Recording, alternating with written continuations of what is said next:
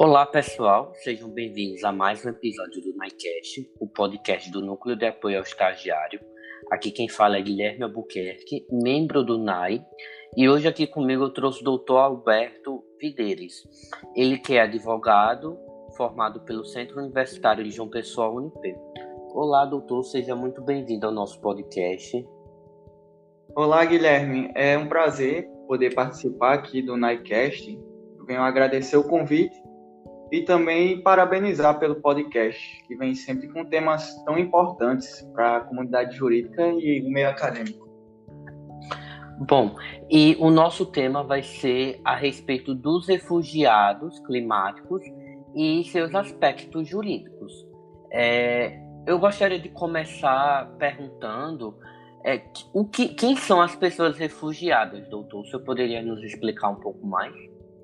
Então, Guilherme, como nós é, sabemos, a migração faz parte da própria natureza humana. Então, desde os primórdios da humanidade, o homem possui essa característica de deixar o local que vive, seja motivado em busca de melhores condições de vida, ou pela escassez dos recursos locais que garantam essa, essa sua própria subsistência. Todavia, é, desde a década de 1990, em virtude da globalização e de conflitos internos, há uma maior complexidade na análise migratória em uma sociedade tão complexa e multifacetada. Bom, isso se dá pelos fluxos migratórios mistos, que são movimentos populacionais migratórios complexos que incluem refugiados, requerentes de asilo, migrantes econômicos e outros migrantes. É, primeiramente, nós vemos essa complexidade é, pelo fato de que, além do, de um fenômeno soci, social, nas migrações internacionais há também uma delicada questão política, visto que implica na relação de indivíduos de uma nacionalidade diferente do estado de destino. Então, isso implica na mudança deles entre dois sistemas políticos diferentes. Bom, os refugiados estão em uma situação de vulnerabilidade, pois não têm proteção em seus respectivos países e sofrem constantes ameaças ou perseguições. Esse Instituto do Refúgio surgiu por meio da Liga das Nações, que passou a fornecer ajuda às pessoas perseguidas pela União das Repúblicas Socialistas Soviéticas, estabelecendo em 1921 o Alto Comissariado para os Refugiados Russos. E após vários acontecimentos, com é, a preocupante situação pós-guerra, né, se tornou imprescindível a criação de um instrumento jurídico na proteção de mais de 40 milhões de pessoas que estavam nessa situação de refúgio.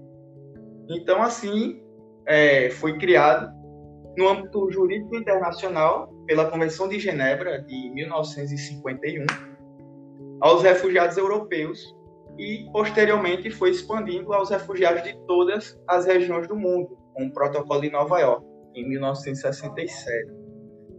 Então, assim, os refugiados podem ser definidos da seguinte forma: são um grupo de pessoas motivadas em um fundado temor de perseguição relacionado à raça, religião, nacionalidade, grupo social ou opinião política, é, que se encontram fora do seu país de origem e também sendo refugiados aquelas pessoas que foram forçadas a deixar seu país de origem pela ocorrência de conflitos armados, violência generalizada, e graves violações dos direitos humanos.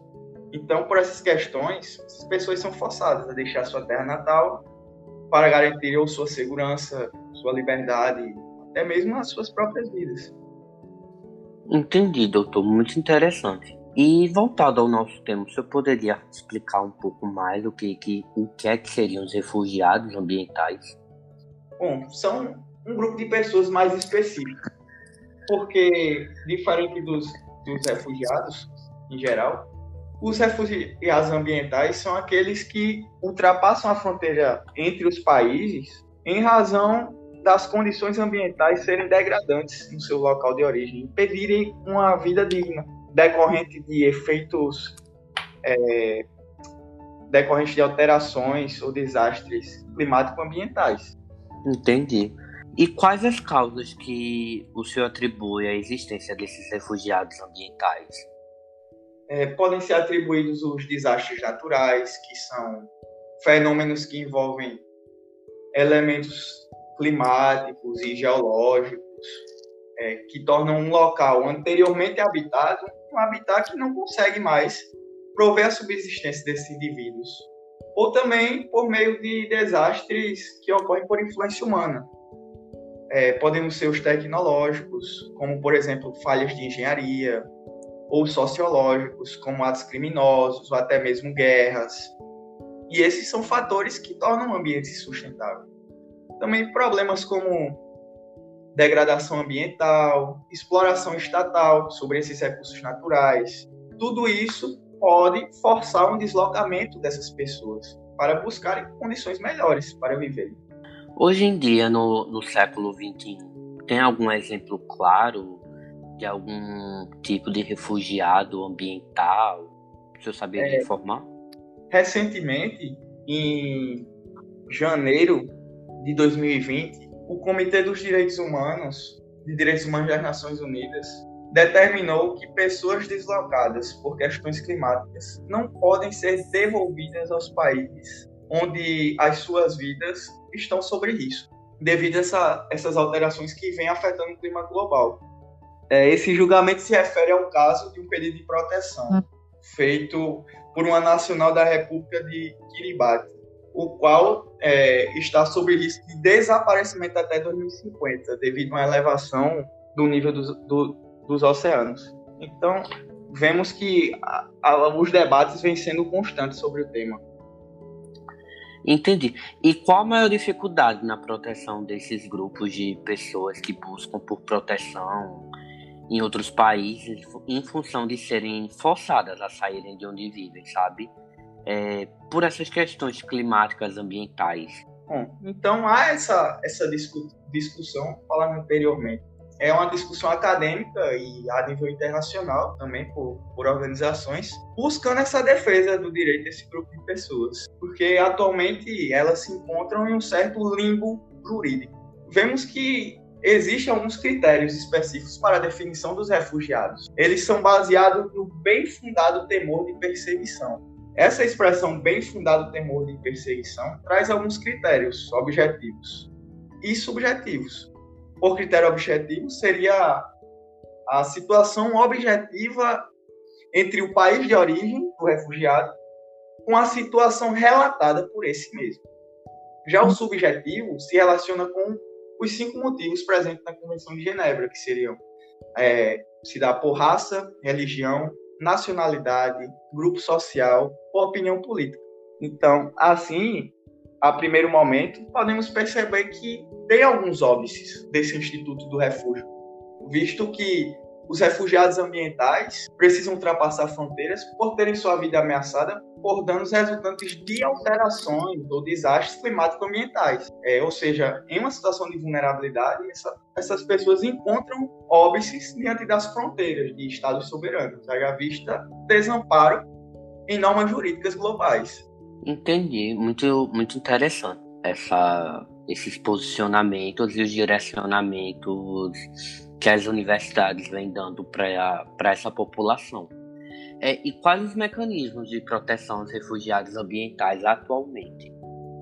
Atualmente existem institutos regionais na proteção dos refugiados ambientais. E nós vemos essa ampliação desses institutos regionais a fim de é, perceberem que questões relativas aos, aos, refugiados devem ser enfrentadas a partir de uma perspectiva dos direitos humanos, é, em outras violações reconhecidas, como, por exemplo, a Convenção Africana, de 1969, amplia esse instituto, considerando o refugiado como não só aquele que é baseado no fundado temor de perseguição, mas estendendo àqueles que são obrigados a se deslocarem devido à agressão externa, dominação estrangeira ou acontecimentos que perturbem gravemente a ordem pública. do seu país de origem. Também, nesse mesmo sentido, a Declaração de Cartagena, de 1984, vem demonstrando a adoção da grave e generalizada violação de direitos humanos como critério desse reconhecimento para a condição de refugiado. Então, e temos são essas discussões é, em organismos internacionais a respeito do tema. Mas percebemos que, pela ótica da cooperação internacional na proteção dos direitos humanos, é, poderíamos ampliar esse conceito de refugiado para a proteção de pessoas nessa vulnerabilidade socioambiental. É, pessoas que deixam seus locais de origem por fatores como desertificação, aumento do nível do mar, mudanças de regime de chuvas, ocorrência de acidentes nucleares ou todas as outras situações que já foram expostas. Entendi. É, e como pode ser analisada a possibilidade de uma ampliação na proteção jurídica a esse grupo de pessoas? O que, na verdade, nós temos é uma análise desses institutos né, regionais. Então, vem mostrando que essa ampliação conceitual não se faz algo inédito. É, sempre foi visado a proteção de direitos humanos fundamentais desses grupos de pessoas em vulnerabilidade. Então, com isto, é possível discutir, sim, acerca de uma possibilidade dessa interpretação expansiva desse conceito de refugiados.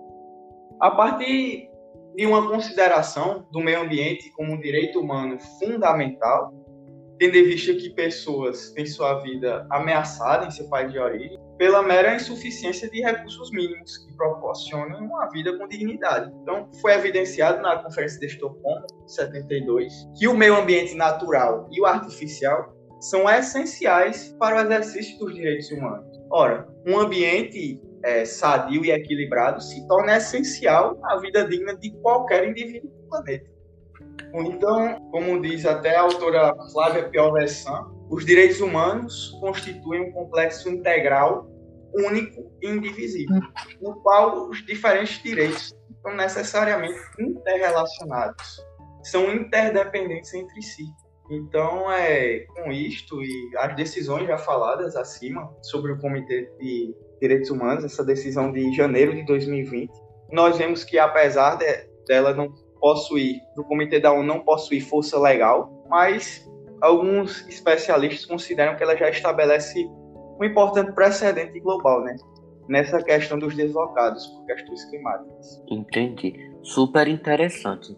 Bom, doutor, é, eu gostaria muito de agradecer a sua presença aqui no nosso podcast, agradecer a sua disposição e com isso encerramos mais um Nightcast. O senhor gostaria de deixar algum aviso, falar eu, queria, eu queria agradecer novamente aqui o convite e desejo que, como já vem sendo realizado, é, mais temas venham à discussão aqui no Nightcast. Então, pessoal, encerramos aqui mais um Nightcast. Obrigado pela sua audiência e até a próxima.